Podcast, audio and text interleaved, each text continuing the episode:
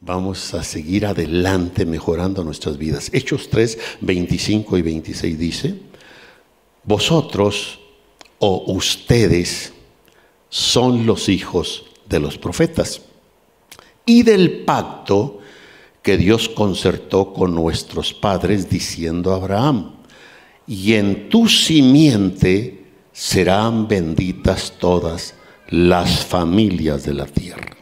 Esta iglesia es una iglesia familiar, nos interesan las familias, el bien de las familias, con una atmósfera apostólica y profética.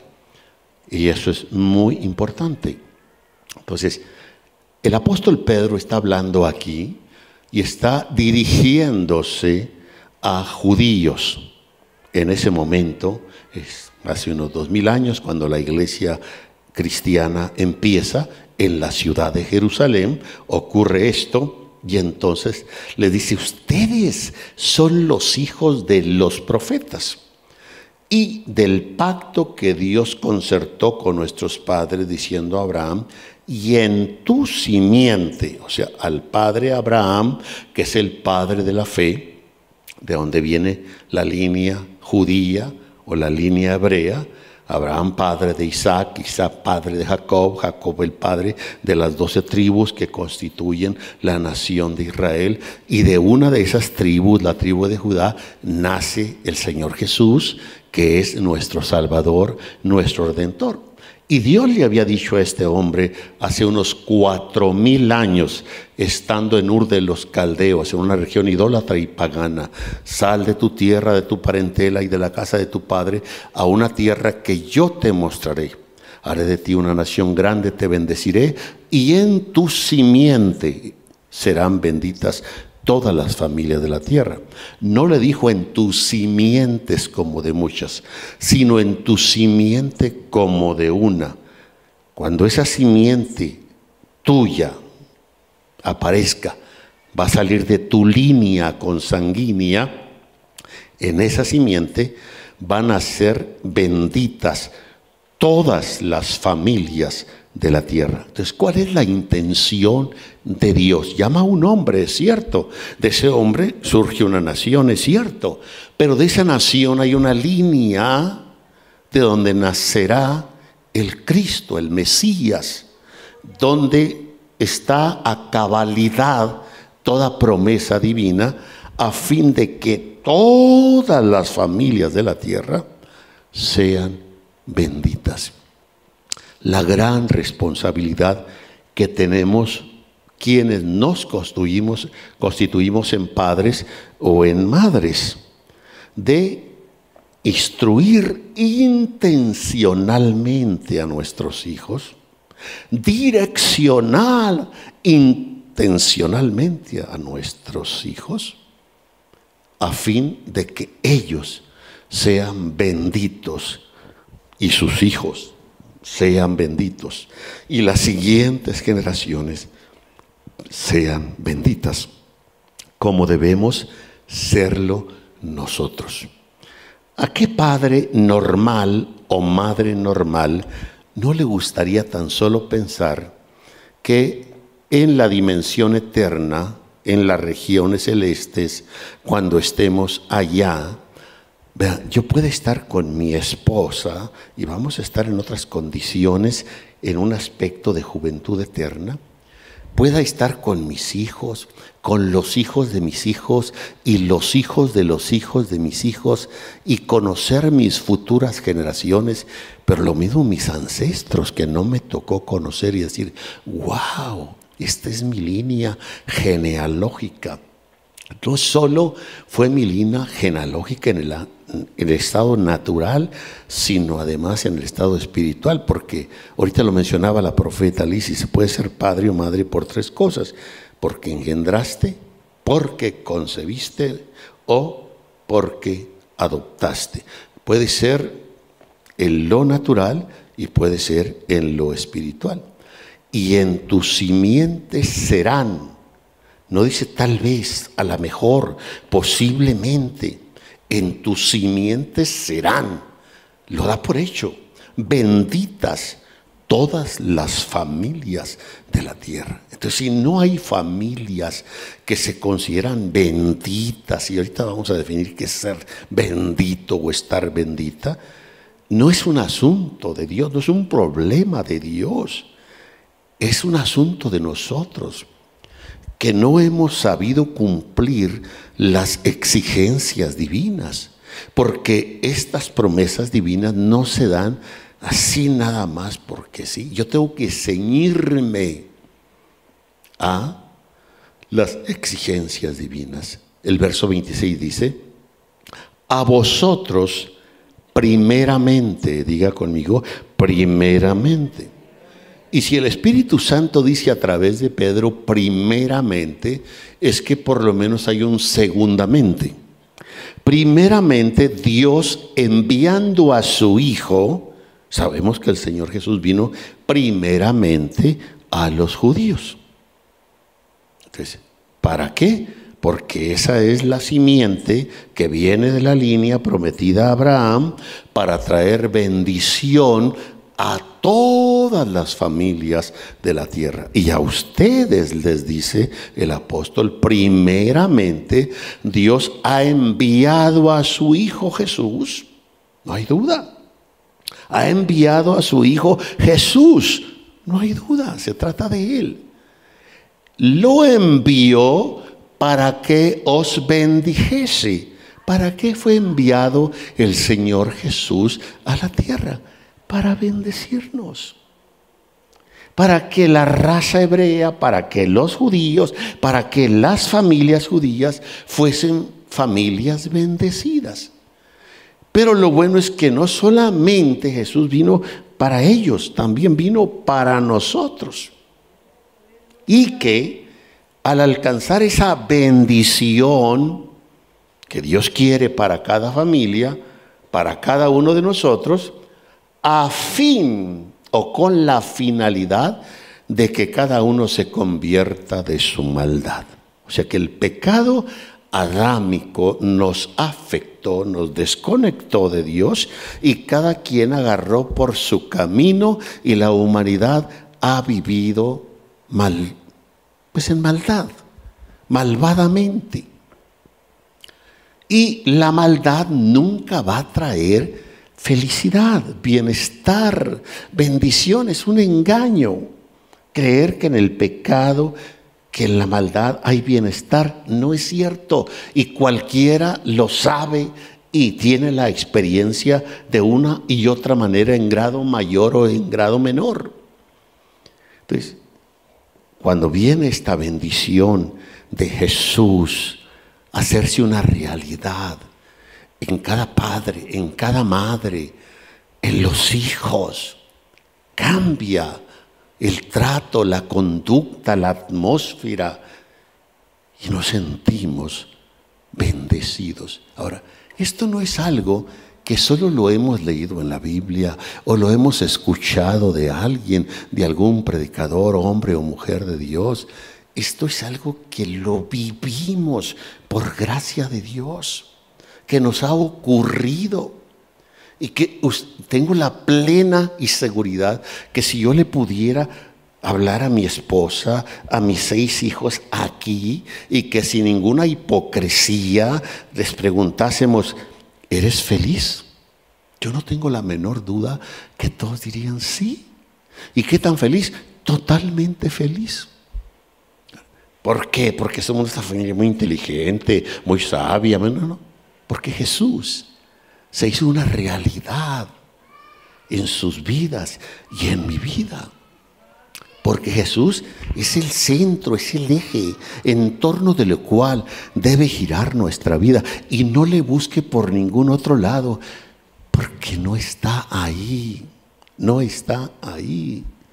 Gracias a Dios por la salud, gracias a Dios por la economía, gracias a Dios quizá por la buena casa, el buen carro, hasta por los millones que pudiera haber en cuentas bancarias o las posiciones sociales que se tienen, que muchas veces resultan ser posiciones sociales en lugar de sociales, porque es para acabarse de corromper.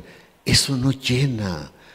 el espíritu, eso no llena el alma, eso no llena nuestro ser interior. Y por eso es que la mayoría de esa gente que ha alcanzado esas cosas creyendo que eso es donde va a alcanzar la verdadera felicidad, lo único que han conseguido cada día más vacío, más vacío, más vacío. Y algunos terminan hasta en el suicidio. Entonces, a ustedes primeramente, Dios ha enviado a su Hijo Jesús.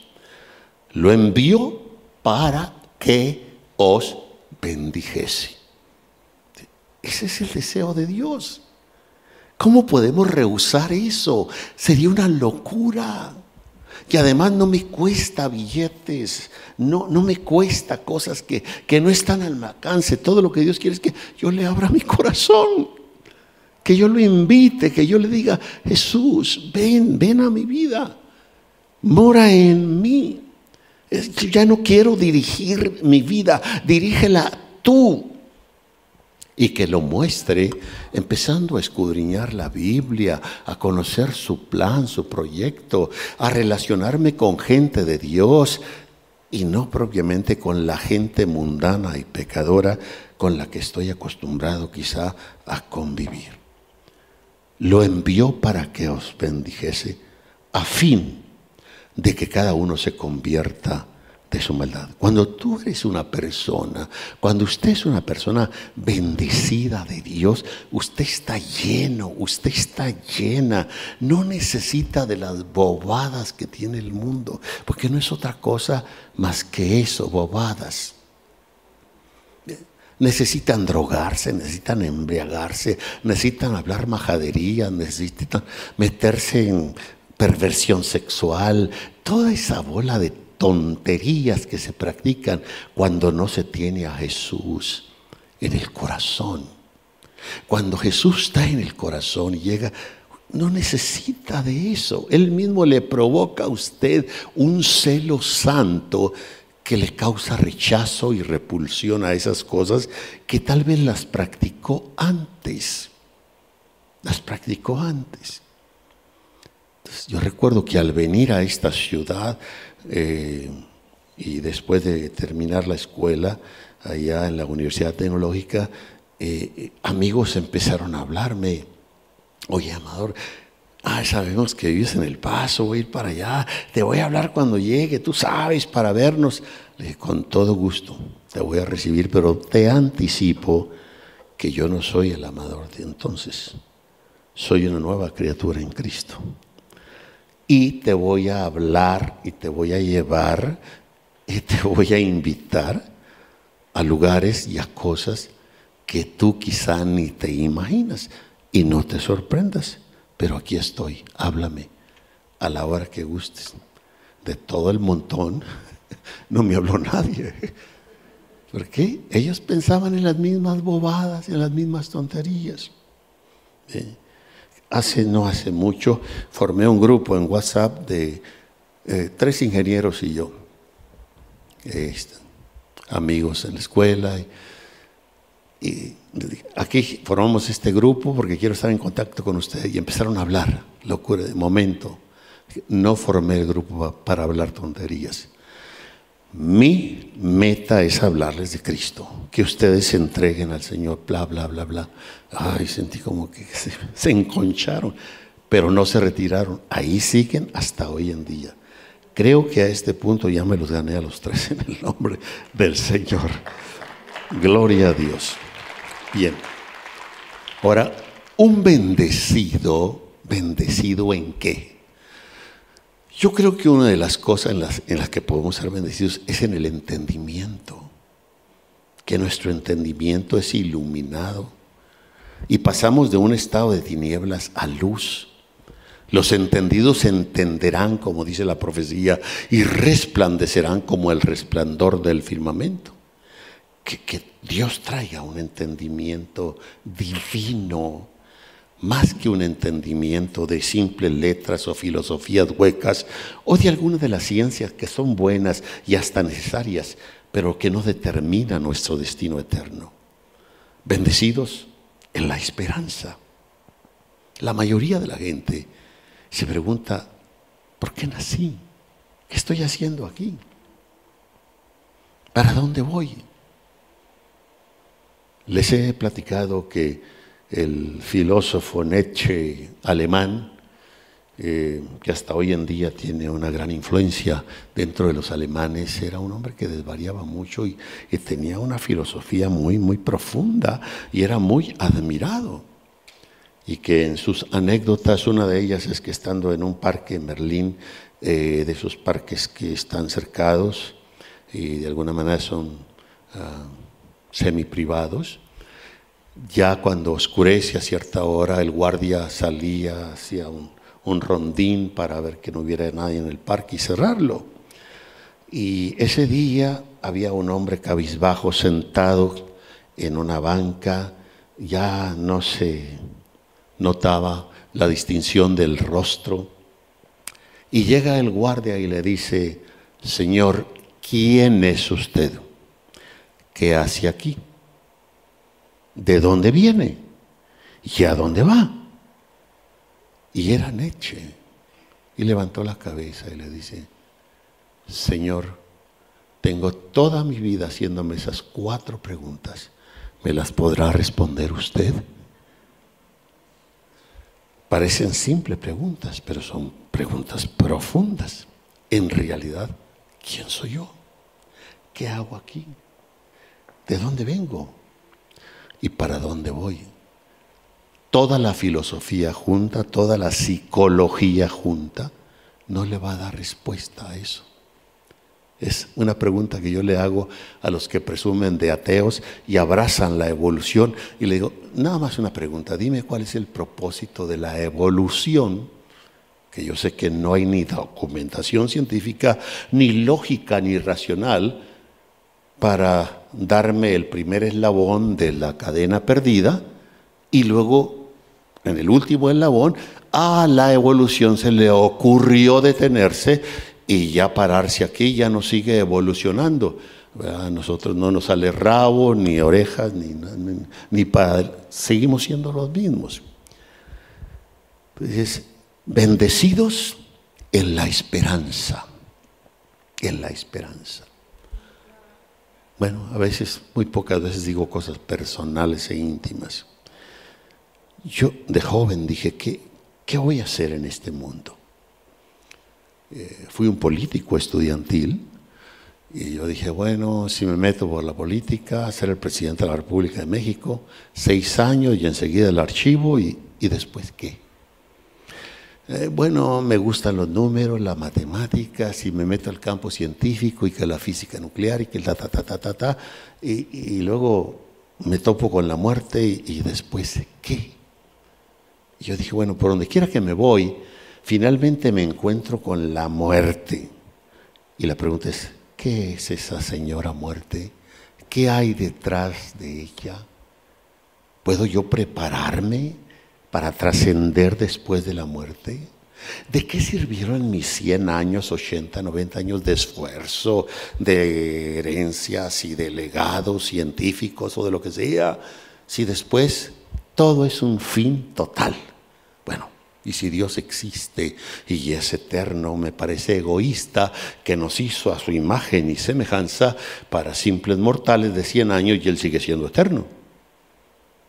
Entonces, fue cuando empecé a leer, gracias a Dios, la Biblia, un Nuevo Testamento.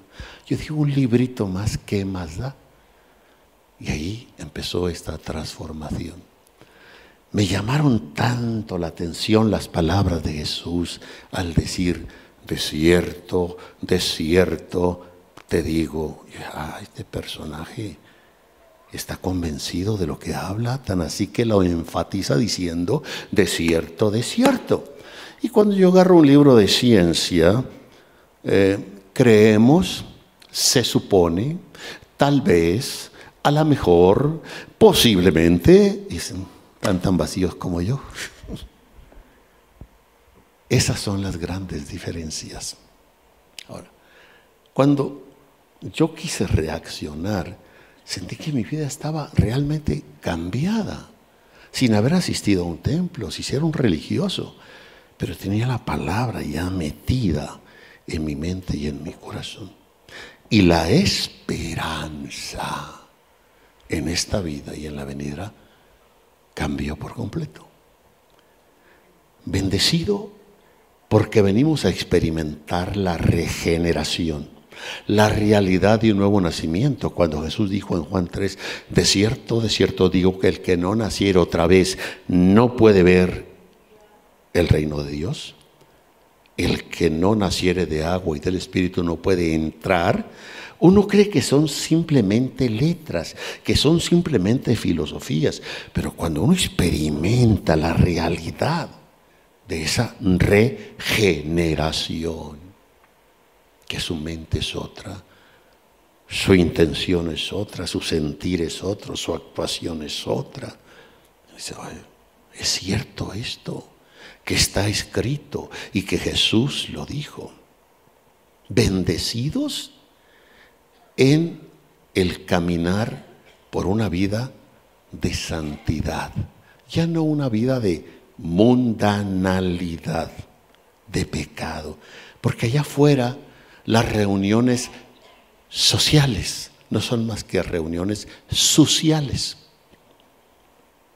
Y, uno, no hay otra manera de pasar el tiempo y de entretenerse más que esa. Y ni modo, hay que seguir la corriente. Pero, ¿cómo dejar de hablar, por ejemplo, malas palabras?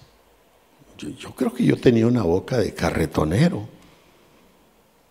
Y más andando entre... Vea, vea cómo habla la gente allá afuera, los jóvenes. Voy a usar un término con permiso. De buey no se bajan. Eh, es que es un toro, es un animal tosco, bruto, pero la usan en un sentido todavía más. E, es lo, es lo mejor que se dicen entre amigos allá afuera. cómo cambiar el vocabulario? Cómo cambiar la ruta de verse con amigos y familiares. Y no hay otra cosa más que tomar, fumar, drogarse, hablar pensadas, hablar de pelotitas que van y vienen, ¿verdad? llámese béisbol, básquetbol, fútbol, lo que sea, ¿no? Y, tener sus ídolos. De, ¿Esa es la vida? ¿Realmente eso es vida? Hablar tontadas y tener por ídolo una pelota, una persona. Eh, eh, yo, yo, creo que no. Mi espíritu se despertó que esas cosas resultaron ser un alimento basura para mi espíritu. Ahora, ¿cómo vivir realmente fuera de ello? Yo me di cuenta que por mí mismo no lo podía hacer. Nadie puede ser cristiano sin Cristo. Solo Cristo en usted le va a permitir ser cristiano. No lo puede hacer por su propia cuenta. Bendecido en vivir verdaderamente como cristiano. Agrado que la gente que no tiene esta experiencia, como no la teníamos nosotros, pensamos que el que vive realmente como cristiano, que es un hipócrita, que mientras finge no fumar, no tomar, no hablar malas palabras, comportarse de manera moral, digna, porque lo están viendo, pero ¿cuánto trabajo le ha de costar? Sí, al que vive un cristianismo hipócrita, así es, y le cuesta mucho trabajo fingir. Pero el que es verdaderamente cristiano no le cuesta ningún trabajo cuando Cristo ya está en él no es Él, es Cristo en Él, llevándolo a vivir realmente la vida cristiana. Recuerdo que algunos amigos, ex compañeros de escuela, me dijeron, todos estamos esperando a ver hasta dónde aguantas esa, esa hipocresía y cuando vas a caer, ahí se van a secar esperando, porque yo no estoy fingiendo lo que estoy viviendo es una realidad. Cristo es una realidad. El Señor Jesús es una realidad. Hazlo presente en tu vida. Bendecido es aquel que tiene y acoge estas promesas divinas que son tan reales para esta vida y para la venidera. Bendecido es aquel que saboreando, concientizando la realidad de la vida cristiana, la inculca a sus hijos, a los hijos de sus hijos, a su descendencia. Yo recuerdo cuando mis hijos eran adolescentes, casi entre niños y adolescentes, y nos reuníamos a orar en casa con, con el deseo de que ellos sirvieran a Dios y no se fueran por el camino equivocado. Les pregunté, ¿ustedes creen que mamá y yo y ustedes son felices como familia? Y la respuesta fue sí. Bueno, ahora pregúntense, ¿por qué es eso? No es porque papá y mamá son inteligentes o ustedes, simplemente porque estamos recorriendo el camino correcto, el camino de Jesús, el camino de la felicidad. Si hubiese otro camino que fuera el de la felicidad, yo los llevaría por ustedes, por ahí a ustedes, porque como padre me interesa la felicidad de ustedes. Cuando el Señor Jesús es una realidad en nuestras vidas, wow, queremos gritárselo al mundo, que el mundo lo entienda. Entonces, nadie puede ser cristiano sin Cristo morando en su vida. Ahora me voy a quedar pendiente con la enseñanza porque apenas la introduje. porque quiero no ignorar lo que está en el ámbito espiritual? Y me voy por lo menos a tres vivencias. Hace unos años, eh, me parece que en esa ocasión me acompañó el profeta Esteban. ¿No está Esteban ahí? Oh, bueno. Pásenlo si está por allá, que se siente aquí, por favor. Este, el Señor me habló audiblemente y me dijo, quiero que vayas a Japón y vayas a un bosque que se llama el bosque del suicidio. Yo es la primera vez que oía eso, que en Japón hay un bosque del suicidio. Y me dijo, vas a volar a tal ciudad en Japón que ibas a tomar un taxi y está a tanto tiempo de distancia y ahí está el bosque. Llévate tres cosas. Llévate un lazo, no tiene que ser grande. Llévate algo para que haga lumbre. Llévate una botella de vino y llévate una botella de aceite. Vas a hacer un acto profético. Y yo dije, amén. No creo que porque lo entendí, eh, pero estoy acostumbrado a obedecer a Dios aunque no lo entienda, porque Dios no habla para ser entendido, habla para ser obedecido. Profeta Esteban, estoy hablando de la experiencia de ir a Japón, creo que usted me acompañó. ¿Sí recuerda? Y todo lo que quiero es que nada más atestigue que no estoy inventando un cuentito. Usted y yo sabemos que los mentirosos no entran al reino de Dios.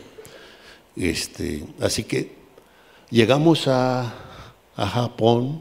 Ah, pero me dijo, te voy a explicar por qué y lo que vas a hacer.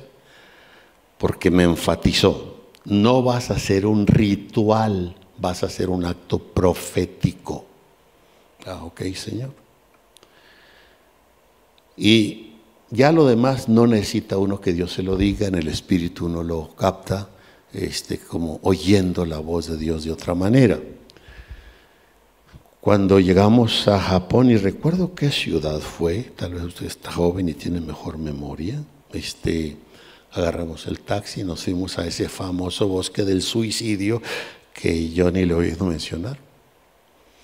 Entramos, empezamos a entrar al bosque esperando que Dios me dijera, aquí es el lugar donde vas a hacer el acto.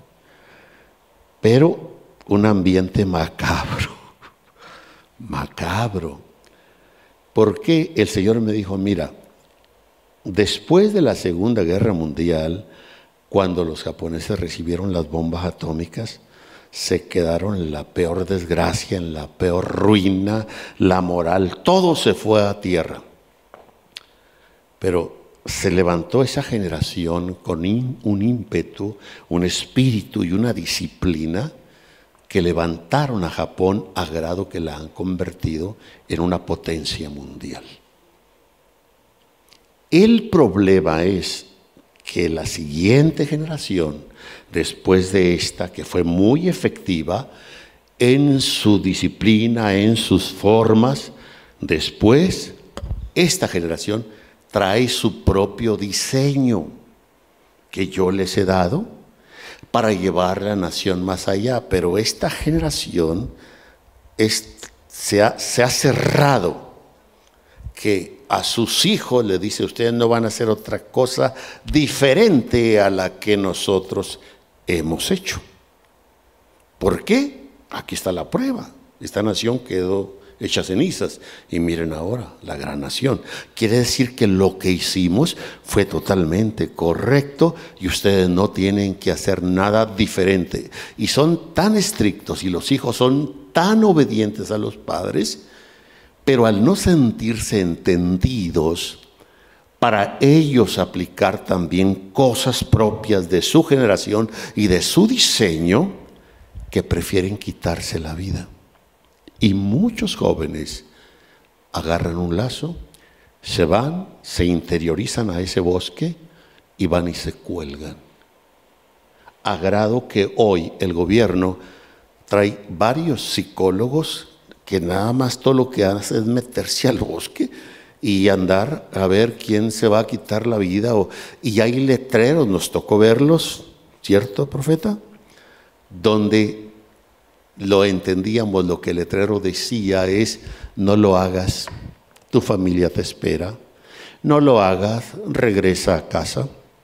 Algunos de los cuerpos de estos jóvenes hayan solo el, lazo colgado porque ya se lo comieron los animales, o está el puro esqueleto, o está ya casi totalmente putrefacto el cuerpo, pero no creas que es un joven, muchos jóvenes entonces, lo que vas a hacer es que vas a quemar proféticamente el lazo para proféticamente detener que este ciclo para esta generación, que no es lo que yo quiero de ella, se quiten la vida, se suiciden.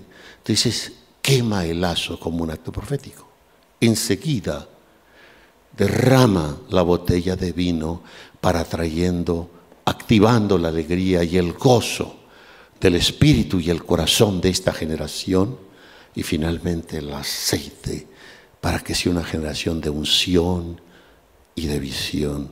Fue así, el profeta póngase de pie y grite amén para poder creerlo. Grítelo, brother. Ah, será que yo traigo los oídos tapados. Gracias. Bien. Otro ejemplo. Ay, usted me acompañó esa vez también. Fuimos a Alemania. El Señor me habló igual. Quiero que vayas a Alemania, a tal ciudad, y a tanta distancia de esa ciudad, agarras un taxi también, y exactamente así como se me decía, así era.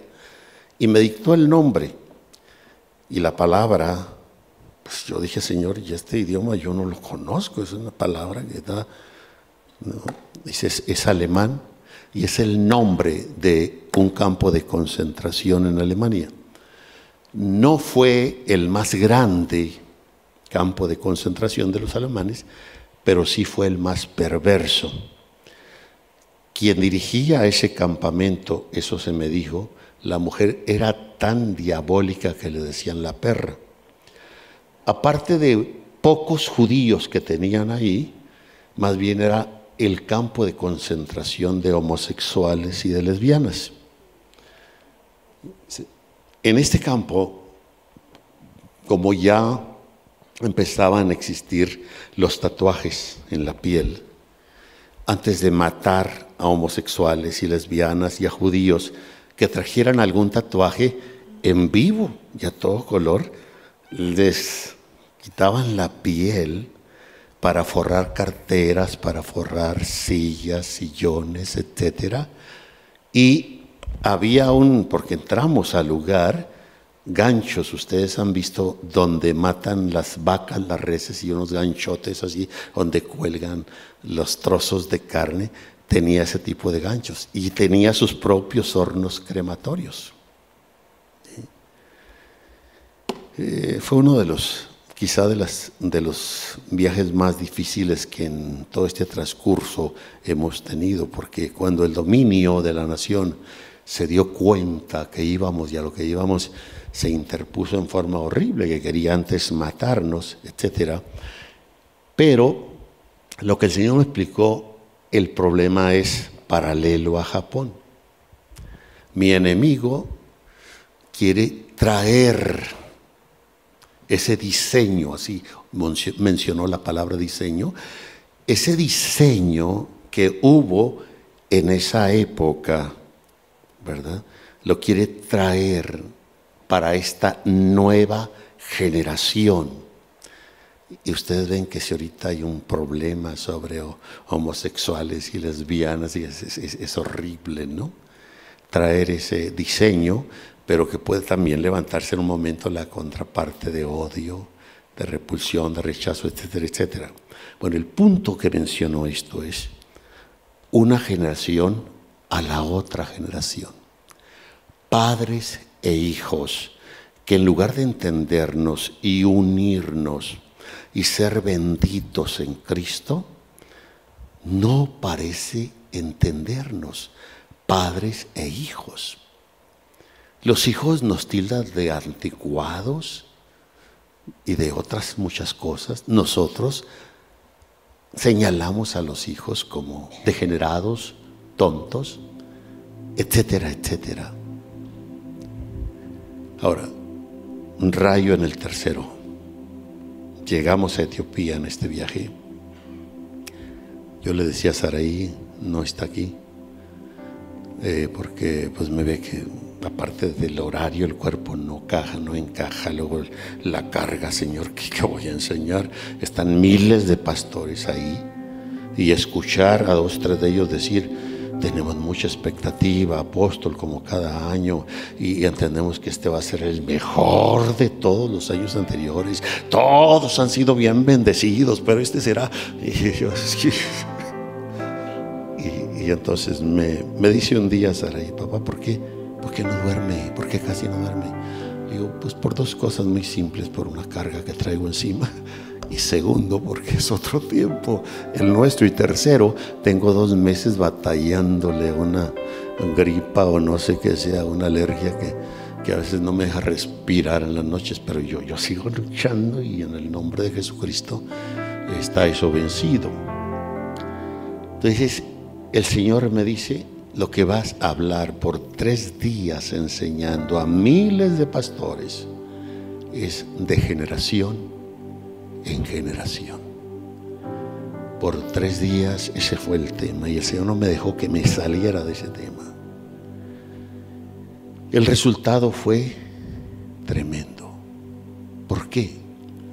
Después con lágrimas el apóstol luego me dice, apóstol, tengo dos años orando.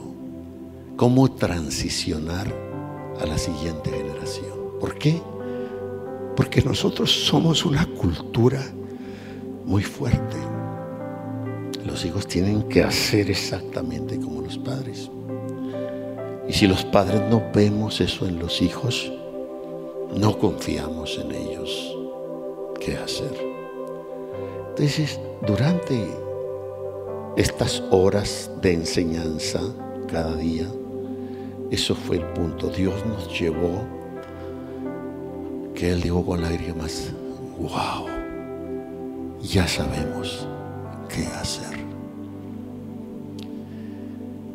Y en resumen, yo creo que todo lo que se enseñó de los distintos ángulos que Dios quería que lo viésemos, era que los padres tenemos la obligación intencional de dejarles el legado a nuestros hijos, más que herencia de cosas materiales, el legado que tiene que ver con valores eternos. Tiene que basarse el legado en principios y en valores. ¿Por qué? Porque los principios que emanan de Dios son inamovibles, no importa cuántas generaciones pasen. Y de los principios es donde nacen los valores. Pero el problema está en las formas. Que nosotros tenemos una forma como lo hemos hecho y queremos que los hijos usen la misma forma o las mismas formas. Y no es así. Ellos traen su diseño también de Dios, traen sus capacidades de Dios y su visión, que es una continuidad de la visión anterior, quizá en forma que va a ser distinta. Y por ahí fue el gran énfasis. Yo sentía que los jóvenes pastores, que era la mayoría que estaban ahí entre esos miles de pastores, se alegraban tanto de escuchar todo eso. Ahora, ¿a dónde voy a aterrizar? Vamos al Salmo 7, por favor. Salmo 7. Me van a perdonar si les robo unos minutos. Salmo 7, verso 10 dice, vamos a leer hasta el verso 13, mi escudo está en Dios, que salva a los rectos de corazón. Dios es juez justo y Dios está airado contra el impío todos los días si no se arrepiente, Él afilará su espada. En otras palabras, si el impío no se arrepiente, le espera mal. Armado tiene ya su arco y lo ha preparado. Asimismo ha preparado armas de muerte y ha labrado saetas ardientes. Aquí se habla de armas de Dios se habla de saetas de Dios para muerte de aquellos que insisten en vivir una vida impía, sin dirección y sin temor de Dios. Ahora, esas saetas, que no es otra cosa más que flechas, y las flechas eh, hay distintos tipos de flechas, como estas que están aquí en el ámbito espiritual. Son flechas, pero no son flechas pequeñas, como si se lanzaran más que con un arco, lanzarlas como si fueran lanzas con la mano. Tienen aproximadamente un tamaño como de cinco pies. Yo mido seis pies para darle una idea. Casi están de mi tamaño, pero no, todavía estoy un poco más alto y tienen distintos colores como los colores del escudo que está aquí. Y hay muchas, hay muchas. Están así como han visto cuando alguien tiene su bolso ese propio para las flechas y tira con el arco, saca la flecha, la pone y la lanza. Ahora, yo no puse eso, Dios lo mandó. ¿Y por qué Dios lo mandó? porque Dios sabía que yo iba a hablar de esto. Yo no puedo sorprender a Dios con nada. Él me sorprende a mí. Entonces, como no quiero ignorar esto, yo paré el tema porque quiero que apliquemos estas saetas de Dios. Ahora, el Salmo 127 verso 4. Tiene que haber coherencia en la palabra relación. Dice, verso 3, Salmo 127, verso 3 y 4. He aquí herencia de Dios son los hijos. ¿Estamos de acuerdo con Dios? Que los hijos son una herencia de Dios son una bendición de Dios. Los hijos no llegan por accidente. Dios nos los da como un regalo. inmerecidamente. ¿Qué padre, qué madre normal aceptaría mil millones de dólares por el más feo de sus hijos, por el más vago de ellos? Nadie, Herencia de Dios son los hijos, cosa de estima el fruto del vientre. Como saetas o flechas como las que están aquí. Que por cierto, en el hebreo, la palabra que está aquí para saetas, en el hebreo es jet, como los jets. Y literalmente esa palabra jet significa que es un instrumento que, que perfora. Es un instrumento que hiere al adversario, que inclusive se puede traducir como trueno, como es una saeta de Dios, es algo que se dispara y causa un trueno que perfora y derriba cualquier cosa del adversario. Déjeme le ilustro cómo los hebreos veían esto y ven esto. Por eso es que en el pueblo hebreo una pareja o una madre no tener hijos era algo como, como si fuese vergonzoso. Hoy en este tiempo es al revés.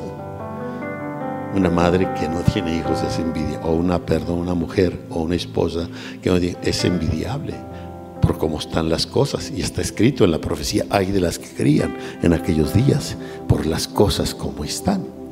Pero la época antigua, entonces imagínese una familia como la familia Quiñones, que un montón de muchachos, ¿no?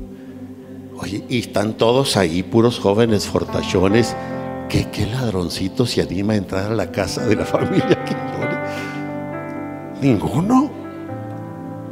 O que esta familia se peleó con aquella familia y aquel tiene un muchacho y este tiene una docena. Pues qué, ¿a dónde llegamos?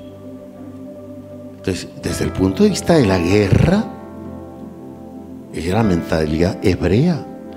Por eso el texto dice que bienaventurado el hombre que llenó su casa de ellos, que tiene muchos defensores, muchos defensores.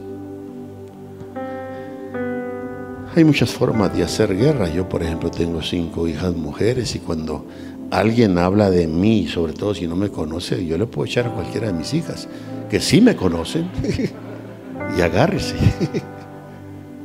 ¿Ve? Entonces, Herencia de Dios son los hijos, cosa de estima el fruto del vientre, como saetas que son las que están aquí. En mano del valiente, así son los hijos habidos en la.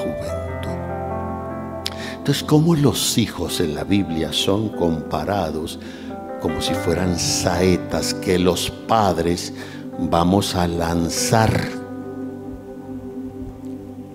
¿Y hasta dónde va a llegar? la saeta. ¿Hasta dónde van a llegar sus hijos? Los hijos que Dios le dio. Van a llegar hasta donde usted los lance. Por lo tanto, el lanzar a sus hijos tiene que ser intencional. Cómo usted los forma, cómo usted los instruye. Eso va a determinar, es como estar agarrándolos en su mano hacia qué dirección los está lanzando y hasta dónde van a llegar.